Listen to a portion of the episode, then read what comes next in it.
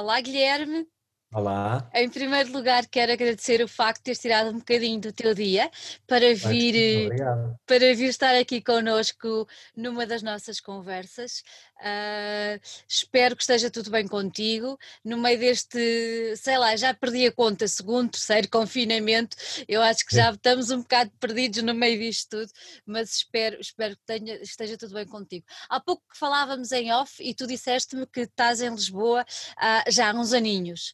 Um, eu, eu até brinquei contigo dizendo que estavas a perder o sotaque, uh, porque tu vieste do Porto, nasceste no Porto. Olha, diz-me uma coisa, adaptaste bem a Lisboa?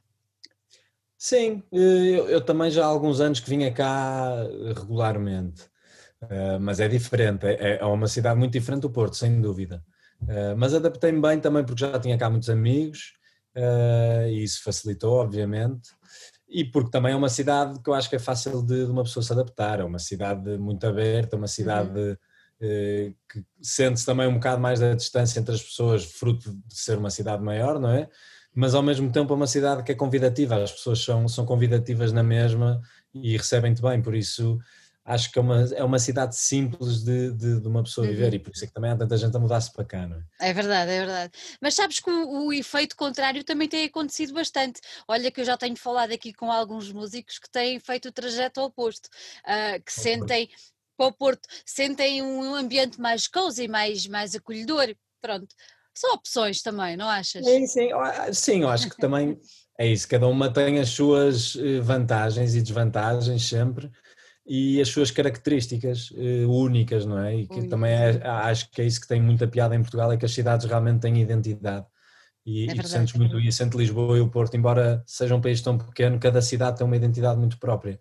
E, e sentes isso no Porto, obviamente, também. Sim, e fazem questão de mostrar essa identidade, não é? Não queremos nada ser iguais uns aos outros. Exatamente. Olha, então, mas antes, antes de descobrirmos o que é que andas a fazer cá pela, pela capital, um, vamos um bocadinho lá atrás e, e eu vou uhum. tentar perguntar-te e vou tentar saber uh, como, é que, como é que tu surgiste no universo da música, como é que, o que é que te agradou tanto na música que te fez enverdar por aí e sempre foi isso que desejaste fazer, música. Sim, isto, isto começou muito cedo, na verdade, porque eu quando era muito miúdo, quando, por isso com seis anos, comecei a aprender violino eh, e aprendi violino até para aí aos meus 14, qualquer coisa por aí. Ainda Mas tocas? Era... Ainda tocas, Guilherme? Não, não, não, não, infelizmente não. Mas era mesmo muito miúdo, porque eu acho que o violino então, os primeiros anos é, é é, pronto, está-se ali muito longe de estar a tocar mesmo um instrumento, está, pronto, está a ganhar à vontade isso tudo, porque é um instrumento mesmo muito difícil. Difícil. Um, e começou aí um bocado essa, essa, essa, pronto, essa paixão pela música também porque estava um bocado envolvido por pessoas que se relacionavam com a música de alguma maneira. O meu pai sempre foi grande fã de música e hum, a minha avó toca piano, sempre tocou piano e, e embora nunca tenha sido pianista mesmo a sério, uhum. uh, toca os standards de jazz todos e mais ah, alguns, uau, tudo aquilo, tudo, por isso aquilo é lindo. Uh, uma senhora que já tem 80 e poucos, mas já tem 80, e que toca maravilhosamente bem e improvisa. Ai, que lindo! É, e desde, e desde miúdo que eu ouvia a minha, a minha avó tocar, eu acho que isso foi talvez assim um momento que que me aproximou mais de música e de uhum. ouvir alguém a tocar música ao vivo. Eh, ela depois levava-nos a concertos, nós somos muitos primos e levava cada neto, eh, às vezes juntava dois ou três netos para ir a um concerto de piano, por isso havia ali um ambiente que, que, que puxava muito para, para, gostarmos de música. E depois comecei a aprender guitarra uhum. e fui para o conservatório também estudar guitarra e já no secundário já estava assim meio decidido, embora a família, os meus pais quisessem que eu pensasse em várias opções, mas já estava assim muito decidida em estudar música mesmo e estudar produção musical na, na ESMAI, na, na Escola Superior de Música do Porto, um, que é um curso muito que já cola uma, uma, parte da música, uma parte da tecnologia e da gravação, dos estúdios e disso tudo. Por isso, se calhar foi mais aí até que, que de repente pensei mais em mim como compositor, produtor, uhum. performer. Olha, uh... que é que, eh, vou eu vou-te interromper e o que é que vou-te claro. perguntar uma coisa até muito pessoal, mas que quem me conhece sabe que eu não escondo nada. Uh, o meu filho entrou este ano para esse mesmo curso cá em Lisboa. Ah, uh... que espetáculo! e daí eu, eu agora fiquei muito curiosa e gostava de te perguntar: tu gostaste do curso? Eu adorei, eu adorei o curso. O, o, curso, eu não conheço bem o curso de Lisboa, mas conheço muita gente que fez o curso em Lisboa. E toda a gente me fala muito bem. Mas gostei imenso do curso no Porto, porque acho que é um curso muito completo, porque tem realmente essa área mais de teoria da música, uhum. história da música, e acústica, e organologia, isso tudo, eletrónica, e depois de repente tem a parte mesmo de estúdios e de gravação que, que num país como o nosso é, é, é um privilégio. Não é muito fácil o músico ter um contacto com o estúdio. Exatamente. Eh, então, quando acaba o secundário, ter contacto com o estúdio é uma coisa rara, mesmo que tenha bandas já desde sempre, eh, ir a um estúdio é assim um, um momento um bocado único. Hoje em dia um bocadinho menos, obviamente, também porque já, já é mais fácil e há mais estúdios mais, mais simples e mais pequenos, mas mesmo assim é um privilégio poder estar horas e horas num estúdio a experimentar microfones e essas coisas. fico muito contente. fico muito contente. Eu fiquei muito contente dele ter entrado e fico muito contente de tu me dizer isso. Olha, uh, então tu tiraste o curso, mas tu nessa altura, nessa altura, uh, tu há pouco falaste que andaste pelo conservatório uh, até com a guitarra e tudo mais. Tu nessa altura já tinhas bandas ou como é que era? Tocavas sozinho ou como é, como é que foi esse processo? Sim, eu, eu tenho uma banda que ainda, que ainda está ativa, que uhum. são os Salto, que, que, ninguém existe, conhece, ninguém conhece. Que ninguém conhece. não, eu, espero, eu, acho que algumas pessoas conhecem. Conhecem, sim. mas, é, mas é uma banda, é uma banda que eu gosto muito e que, e que em 2007 já começávamos a tocar, por isso com 16 e 17 anos começamos a dar os nossos primeiros concertos, como salto, antes já tocávamos também, por isso eu acho que a partir dos 14, 15 anos foi quando começamos a tocar, e era só eu e o meu primo Luís.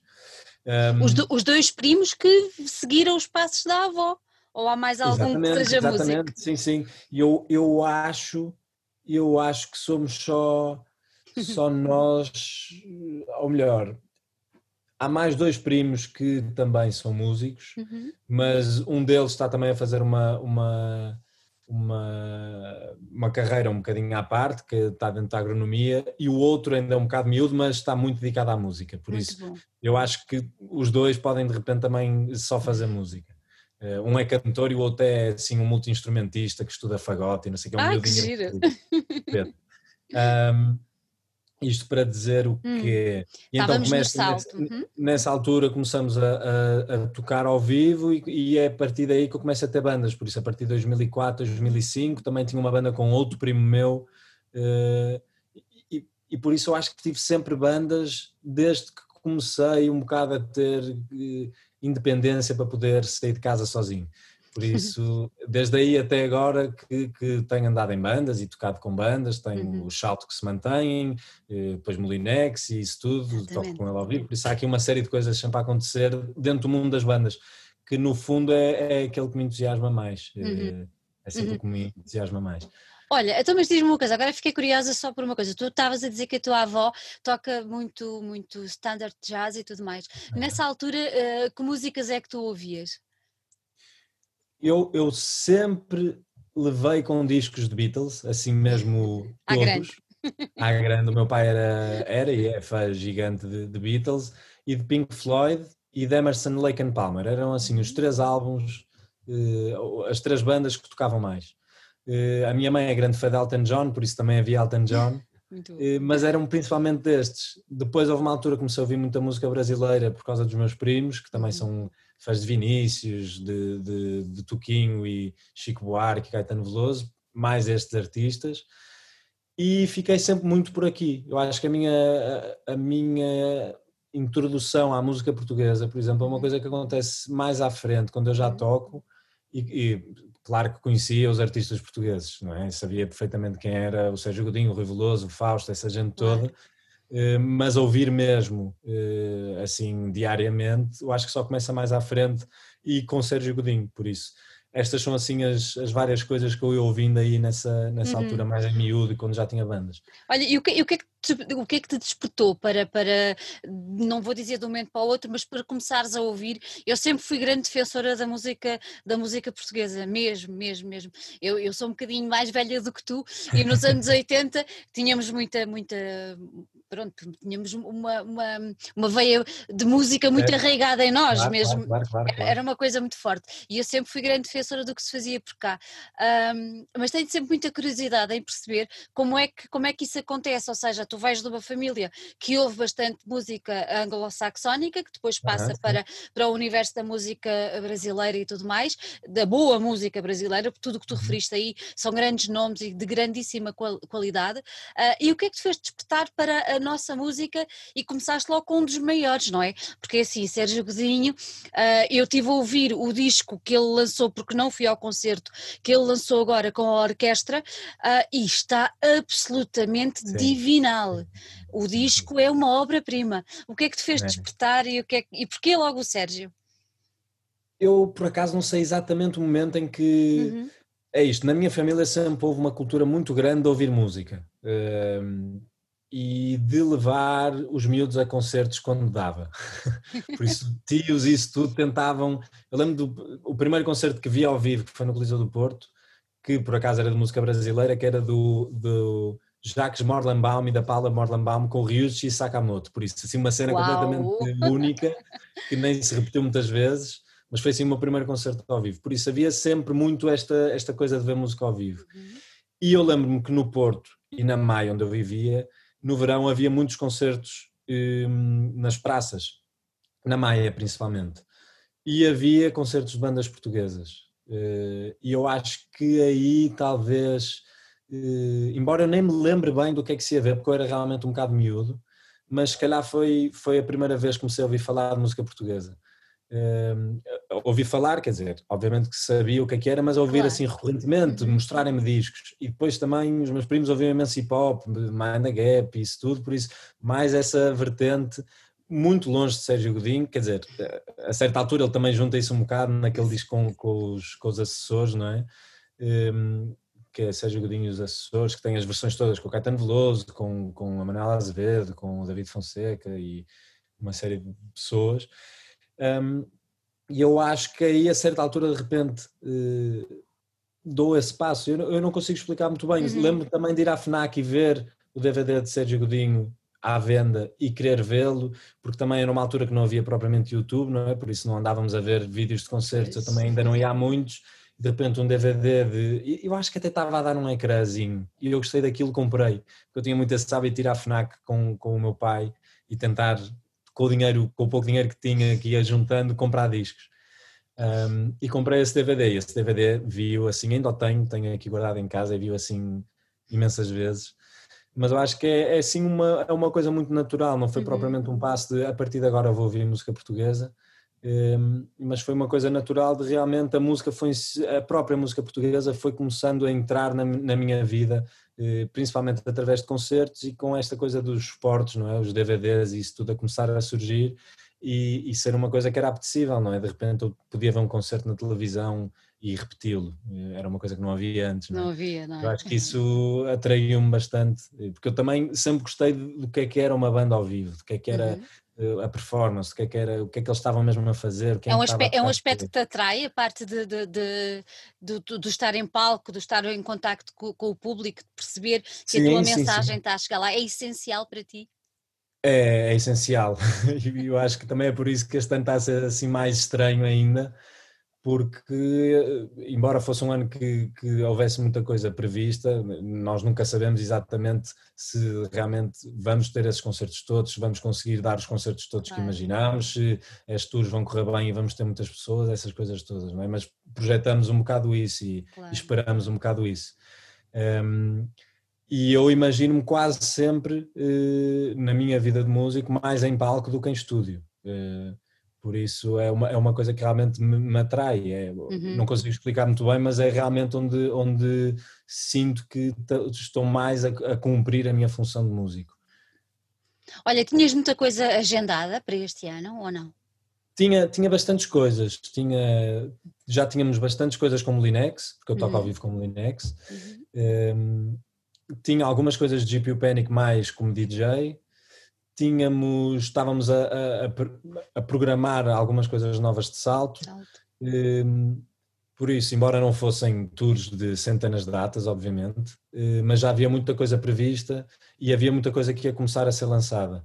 Uh, música nova, discos novos, o próprio uhum. disco Molinex, não é, que acabou por estar muito eh, pronto, estava completamente pronto antes da, da pandemia rebentar. Exatamente por isso deixou ali uma série de, de, incertezas de como é que se ia fazer ou não.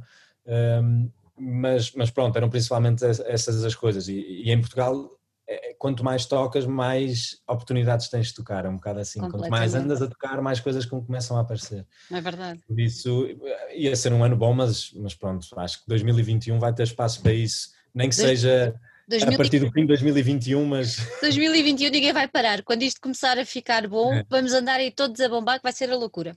Olha, uh, há pouco falaste, falaste que que uh, o universo das bandas é uma coisa que te atrai bastante. E eu agora uhum. quero perceber, se o universo das bandas é uma coisa que te atrai bastante, como é que tu te lançaste num projeto, que já não é de hoje, pelo que seja é 2016, como é que tu te lançaste num projeto sozinho? Porque eu, é, é, o são, Panic é, és tu. É, é, uma, é uma fase de estar com muitos projetos com bandas, uhum. ou melhor, projetos com alguma intensidade a nível de estar numa banda e de querer fazer música também com outra forma, não é? A música, música eletrónica que não fazia, pelo menos desta forma tão dedicada, hum, e explorar coisas diferentes, explorar instrumentos diferentes. Eu quase sempre fui guitarrista eh, em disco e, em, e ao vivo. Em salto quase sempre só toquei guitarra. Molinex até, até o, ao último álbum, Hypersex, só tocava guitarra, praticamente. Por isso era mesmo uma vontade de, depois de alguns anos a explorar essas coisas mais em casa e no estúdio, de achar que fazia sentido gravar esse tipo de música em que realmente não estou a fazer a música como fiz até aí. E sempre tive alguma atração pela, pela parte de, de música eletrónica, embora até 2016 provavelmente não tivesse composto nada assim com pés e cabeça. Olha, e o que, é que, o que é que te levou a dar esse, a dar esse passo?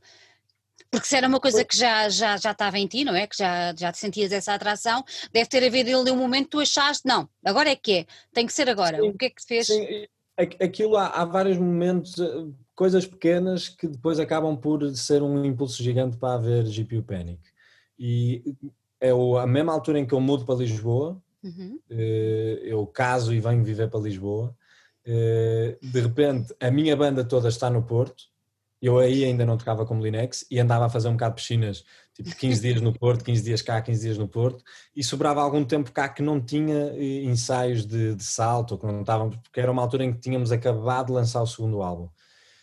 E nesse espaço, realmente, eu estava em casa, tinha montado um estúdio pequenino em casa e todo o tempo que eu tinha estava a tocar e estava a explorar eh, sem limitação nenhuma e sem e ao mesmo tempo sem destino eu não estava tipo estou a fazer música para lançar um, uhum. um EP de música eletrónica não estava a pensar em nada disso e ao mesmo tempo que estou nesta fase de criação assim sem grande regra eh, e muito exploratória ehm, estava a fazer uma coisa que já fazia há alguns anos que era candidatar-me à Academia da Red Bull Music Academy que é uma coisa que infelizmente já acabou, uhum. Eh, mas que existiu durante 20 anos e que era uma academia que juntava, foi, foi tendo formatos diferentes, mas os, a maior parte das edições eram eh, 60 participantes, divididos em duas sessões de 30 participantes, que estavam 15 dias, cada 30 uhum. participantes, estavam 15 dias num ambiente incrível que era basicamente um edifício transformado em estúdios. Uau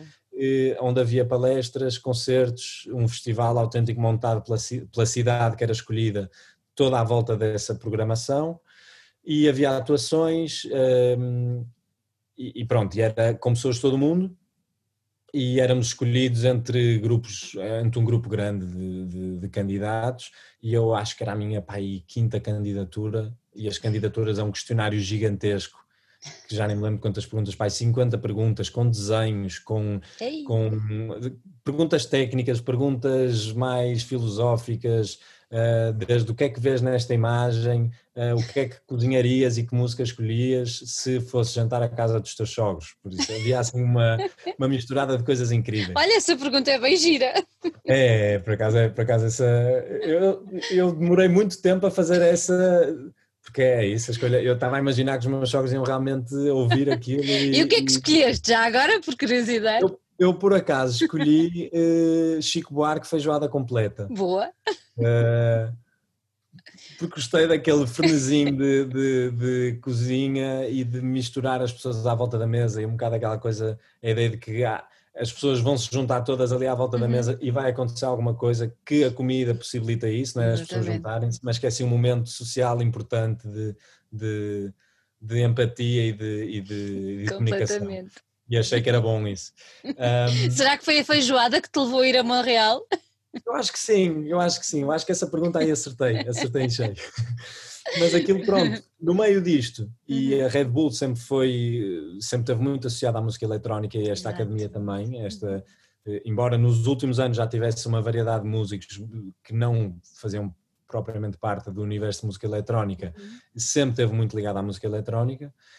E no meio disto tudo, eu acho que aquilo começou a haver uns cliques e eu a fazer música, já tinha um EP mais ou menos pronto, antes de ter confirmado que iria à Red Bull, já tinha, tinha feito cinco músicas, que depois só escolhi quatro ou três, já não me lembro, que achava, não, ok, isto é, esta fase, estas músicas representam-me nesta fase. De repente confirmam-me para a Red Bull e então, ok, deu-se ali um clique. Tudo dizer, fez okay, sentido.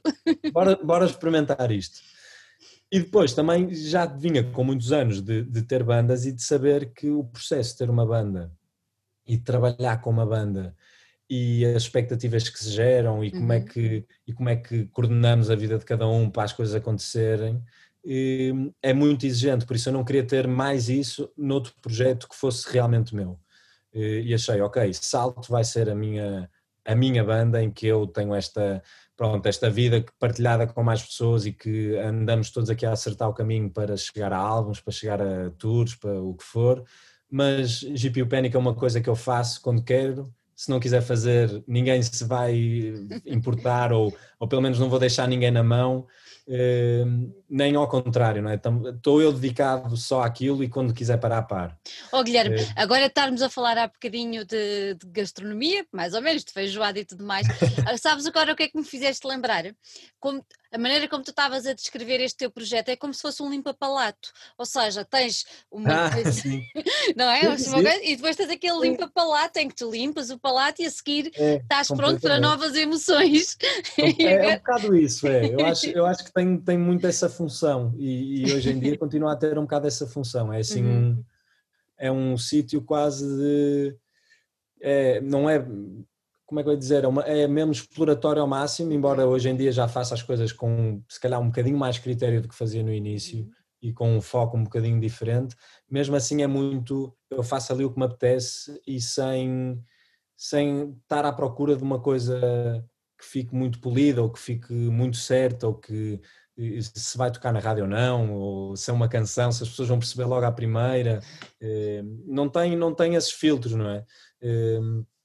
Que, que, que naturalmente numa banda que fez sempre música pop e que, e que música que tocava em rádios, é difícil desligar-se muito desse, desse, embora não se faça, tipo, isto vai tocar, vai ser ou não, é, é, estranho estar a fazer música instrumental numa banda que sempre cantou e que quer continuar a cantar em português, por exemplo. Por isso pois, não havia propriamente esse espaço, enquanto que em GPU Panic eu fazia, se quiser ser instrumental, era instrumental, se quiser pôr voz, ponho voz, palavras às vezes sim, outras vezes nem isso tinha. Outras vezes nem isso, exatamente. Olha aí o nome, GPU Panic, tens pânico de quê? Uh, eu tenho, eu tenho, não tenho muitos pânicos, mas não, mas tenho, não, não, acho que não.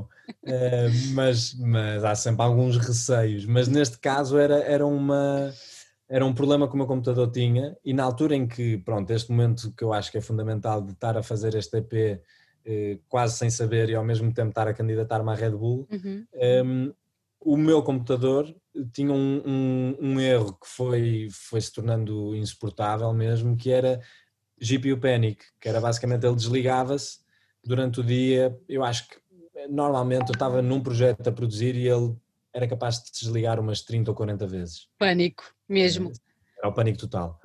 Por isso, ao, ao desligar-se 30 a 40 vezes eu, e aquilo a aparecer-me depois a mensagem de erro quando o computador reiniciava e estava sempre ali à minha frente GPU Panic, GPU Panic, GPU Panic e no início eu dizia era tipo, é uma ode à minha dependência tecnológica, à minha dependência do computador, por isso isso vai ficar marcado para sempre.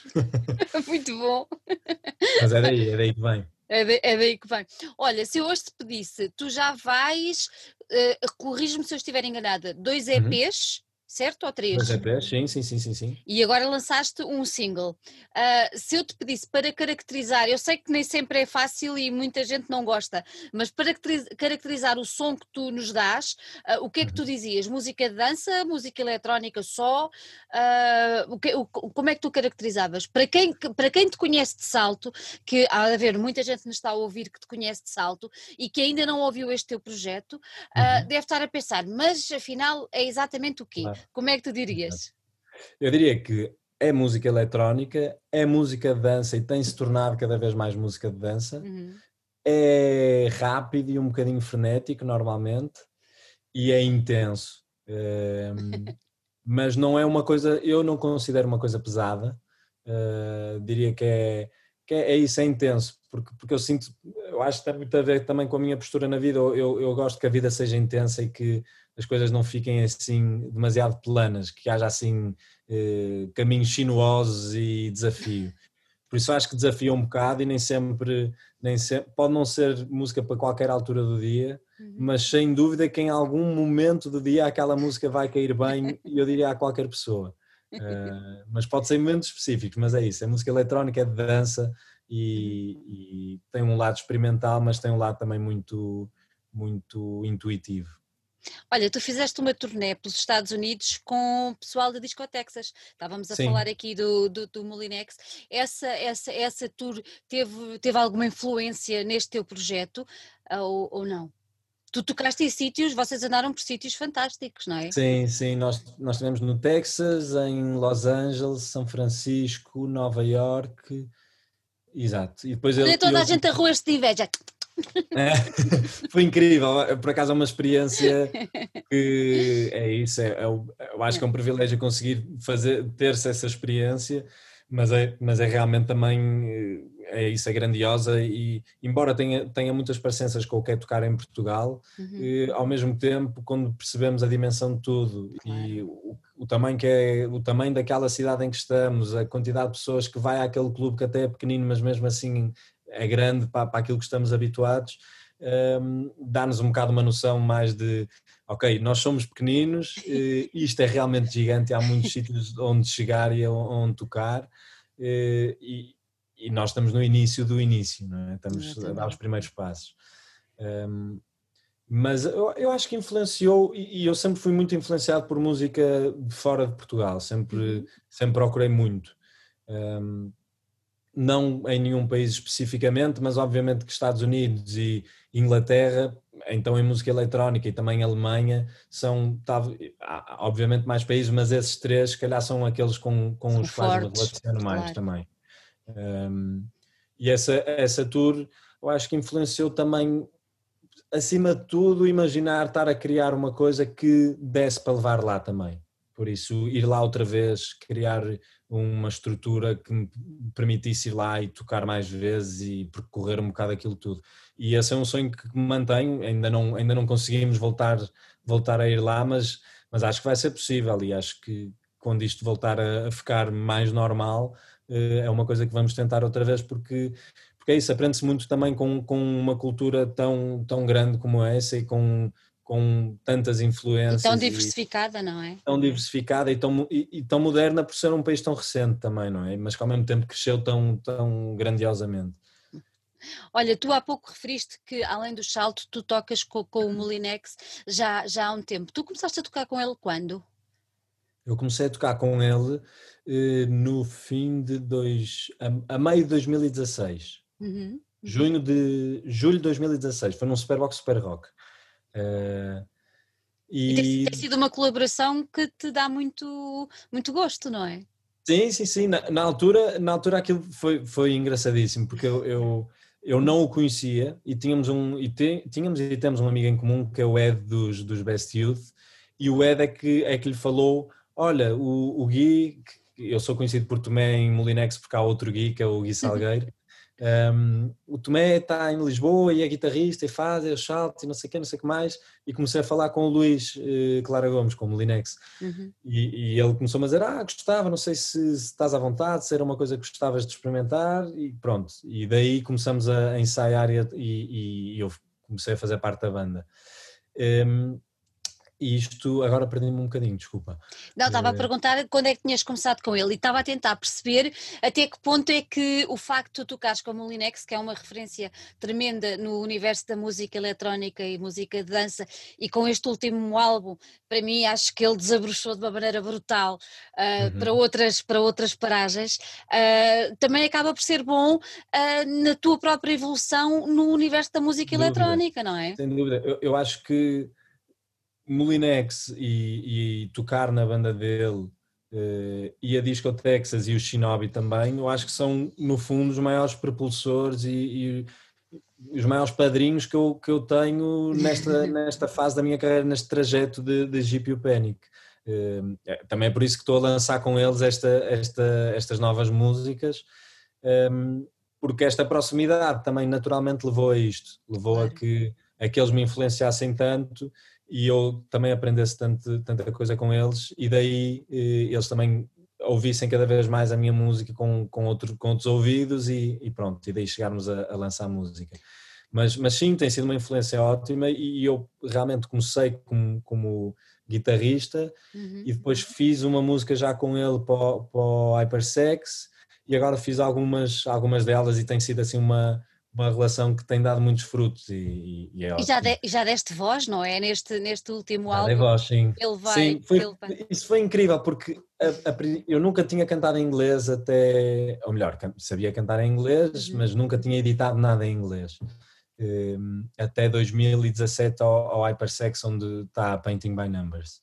Um, e foi porque ele me desafiou, uh, porque eu acho que se ele não me tivesse feito esse desafio, eu provavelmente agora não, não estaria a cantar em inglês, não é mesmo? Um, e isso teve imensa piada e foi, foi uma coisa assim que me que no início foi um bocadinho difícil porque eu não estava realmente habituado a essa ideia de alguém cantou, já, já cantava quase há 10 anos em português, de repente passar a cantar em inglês, tipo, chocou-me ali um bocadinho o que é que é isto. Porquê? Porquê? Porquê que te chocou? Não sei, porque, porque não, no início eu tinha, tinha eu acho que é um bocado aquele preconceito mais, mais uh, um preconceito pessoal de uh, cantar em português e inglês, isto é possível, tipo coabitar estas duas coisas. Eu, eu realmente expresso-me bem em inglês o suficiente para poder cantar em inglês. Um, e, mas também foi uma coisa que rapidamente ultrapassaste. Pronto, per, per, sim, perdeu, perdeu o peso que na altura lhe estava a dar, mas acho que tinha esse peso porque era a novidade. Uh, e realmente eu sinto que me consigo expressar se calhar de uma forma mais simples em inglês, mas a, a mesmas coisas que quer dizer, o mesmo tipo de, de a mesma história que quer contar, os mesmos sentimentos que quer explorar, consigo tanto em português como em inglês. Obviamente que em inglês com um bocadinho menos de vocabulário do que, do que tenho em português, não, não, vou, não vou mentir. Nada bate o nosso português, assim. Nada bate o nosso português, que temos 50 palavras para dizer a mesma coisa. É verdade. É verdade. Os alunos de português não gostam desta parte, mas pronto, mas daqui a uns anos vão perceber que é uma riqueza muito grande exatamente, que têm nas mãos. Exatamente. Olha, tu no dia, no passado dia 13, uh, uhum. lançaste o Just Go. Uh, primeiro que tudo quero te perguntar, dia 13 por algum motivo de superstição ou porque calhou?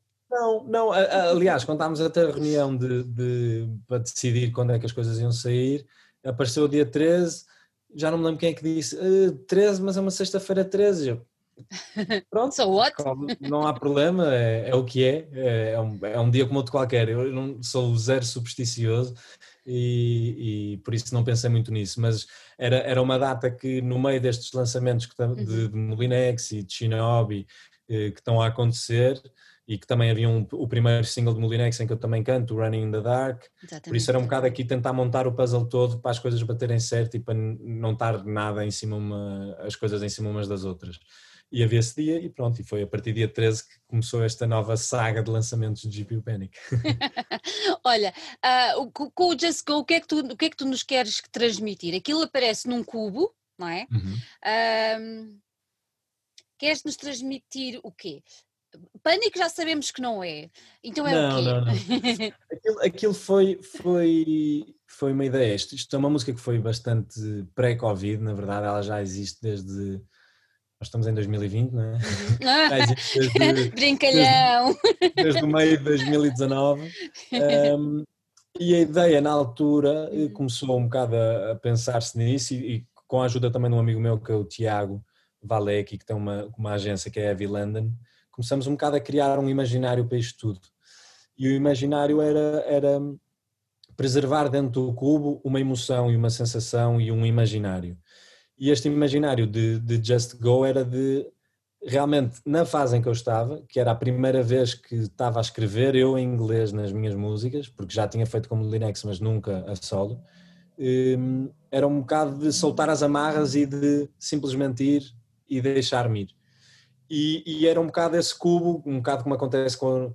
Depois, pronto, isto, é, houve aqui vários imaginários à volta, mas havia. Há uma coisa muito engraçada que é um reservatório de sementes na Noruega, que basicamente é quase como se fosse a arca de Noé das sementes. Então, eles têm as sementes de quase todo o mundo guardadas ah. nos fresquinhos. Um, que é para se houver um desastre natural, o que for, é, é possível replicar outra vez uma espécie que havia em algum sítio. E isso começou-me um bocado a, a, a, pronto, a fazer aqui, a ecoar cá dentro que isto faria sentido. E achei que, que era isso, que eu, o que eu queria preservar era aquela ideia de quando eu fiz aquela música, que pronto, soltei essas amarras de ok, bora fazer isto, bora escrever em inglês, na minha própria música, que era a primeira vez, a primeira. e não ter medo disso, e, mas guardar bem que era para quando houvesse uma outra vez uma, uma, uma dúvida de voltar a fazer, olhar para aquilo e lembrar, não, na altura fiz e aquilo está ali e está ali meio cristalizado e existe daquela forma e, e, eu sei como é que aquilo existiu para, para estar ali preservado, por isso bora. Um, por isso a ideia é um bocado essa, é, é criar este mundo de cubos que, que guardam uma sensação, uma emoção, uma ideia que fica ali preservada para sempre. Uhum. Olha, como... uma música, não é? Porque a música fica preservada para sempre. Enquanto, Exatamente. Enquanto não acabarem com os servidores no mundo. Exatamente. Já Olha, que não há discos. Já que não há discos. Um, como é, que, como é que foi o teu processo, como é que tu desenvolveste o teu processo criativo da, na, na, na concepção da, da, música? Tu fizeste o quê? Primeiro estávamos a falar que, que tu escreveste em inglês, que foi a primeira vez que escreveste em inglês. Tu escreveste primeiro uh, ou, ou, ou, surgiu primeiro a, a, melodia, a música? Como é que foi eu, Isto surgiu, eh, eu, eu tenho o hábito de todos os dias começar uma música, é muito raro não o fazer. Eh, muito, muito raro. É, é, isso, quase todos os dias começo uma música e a maior parte das vezes acabo-a. Uh, nem que seja uma coisa que depois não, nem vou mostrar a ninguém ou nem vou fazer mais nada com aquilo, mas há ali um, uma, um, um hábito de fazer uma coisa e acabar. E comecei a fazer essa música com um sample de voz, que já não me lembro de que é, daqueles bancos e bancos de coisas que normalmente os produtores têm e vão, vão juntando ao longo dos anos, que parecia eh, dizer go. E a partir dali, de montar ali, um, montei quase a estrutura toda da música sem gravar letra nenhuma e sem gravar voz, porque eu ainda nem tinha a certeza que iria gravar voz. Eh, e depois de ouvir aquilo, sempre aquele sample ali atrás a dizer go, go, go, go, go, um, pronto, comecei, liguei o microfone, pus os meus headphones, abri o computador e abri um documento de texto, comecei ali a fazer experiências aos poucos e, e pronto, e aquilo foi. É uma letra super simples e não e não é, não é propriamente um poema, é só um, quase um statement, é um, um chavão do que é que eu queria dizer e, e não, não, nem queria desenvolver mais do que aquilo, era, era mesmo só aquela ideia. Um, e por isso, no fim de tudo, é que acabei por pôr a voz e trabalhar a voz e gravar mais do que uma voz, experimentar efeitos, essas coisas todas. Mas era, era, isso que eu te, era isso que eu te ia perguntar, eu tive a ouvir há bocadinho outra vez e até para recordar, uh, e realmente a voz ali está de uma maneira muito específica e eu queria te perguntar, se tu inspiraste em alguma coisa, em, algo, em alguém para fazer a, a, voz daquela maneira, para gravares a voz, as vozes tuas sempre, daquela, para ter aquele produto final, ou não? Uh, não sei, eu eu, é isso, sou obviamente influenciado todos os dias pela música que ouço, oh, sem claro. dúvida alguma. Uhum. Ehm, mas não estava a pensar em nada em específico, talvez por, pelas músicas que, que já estava a fazer com o Linex, uhum. Ehm, talvez essas me tenham influenciado mais do que qualquer outra coisa, porque, porque fizemos um trabalho grande para chegar àquele tipo de voz nas músicas dele e para, Exatamente. pronto, andamos ali muito às voltas a descobrir o que é que, como é que íamos pôr a minha voz e como é que eu ia estar a cantar e, e como é que íamos casar aquele ambiente todo com o que se ia estar a dizer. Eu acho que isso deu-me alguma segurança para depois também fazer, as, fazer coisas por mim, segurança e, e, e no fundo uma referência, por isso eu, eu, já estava um bocado com aquela ideia na cabeça de cantar assim, de, daquele ambiente, daquela melancolia, daquela um bocado nostalgia, uma coisa um bocadinho sombria, mas, mas ao mesmo tempo com luz. Olha que a nível de música não é nada sombrio, aquilo dá mesmo para uma pessoa não, quando eu digo sombrio, hum, é, é, é, é, também um tema muito como o Linux está a explorar agora, não é? De luz e sombra e do que é que, do que, é que isso representa e de como é que, como é que interagimos com isso. E, e mais do que ser eh, sombrio de, de uma coisa triste ou, ou, hoje em dia também é difícil escolher as palavras para descrever esse tipo de coisas, não é? Uhum. Porque uhum. não, não é uma coisa, o sombrio nem, não é mau, também convive-se cada vez melhor com a luz e com a falta dela e com, e com eh, estímulos diferentes e, e, e convive-se cada vez melhor com algo que não há alegria, eh, a tristeza também já é uma coisa muito mais aceite, eh, sem, sem ser obviamente uma coisa altamente recomendada sermos pessoas só tristes, não é? Mas, mas é uma coisa muito mais aceite, não é? Essa vulnerabilidade também é muito mais aceite.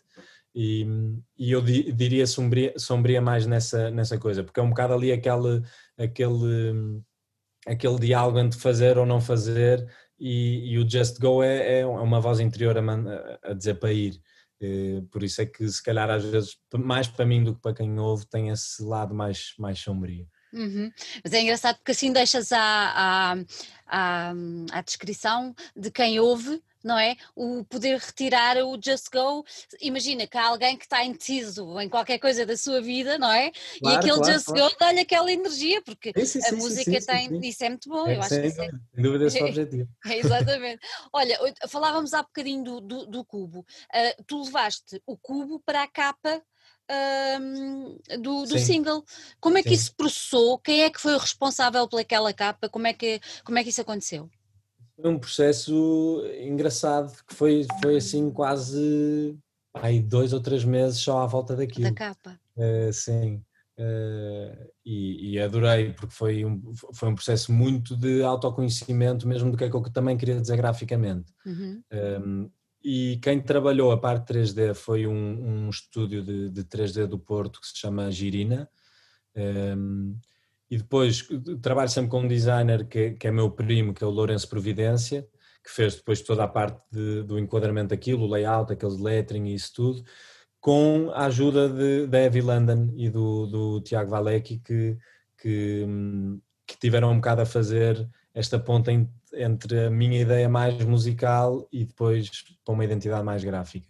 Porque embora eu até consiga dizer coisas sobre a minha identidade gráfica, é talvez o sítio onde tenho mais dificuldades em, em ser eh, concreto.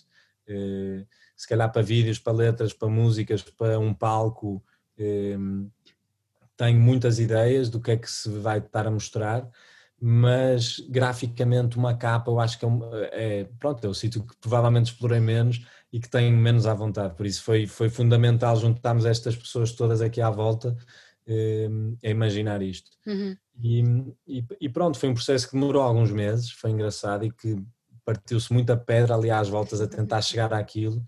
E, e eu, eu adoro a capa, acho que criou ali um ambiente muito, muito único. Eh, e que, e que provavelmente quando olhar daqui a uns anos vou continuar a identificar da mesma maneira que identifico agora, vai-me continuar a dizer o mesmo. Uh, por isso é, é, engraçado, acho que ficou bem cristalizado uhum. tudo ali, toda aquela ideia.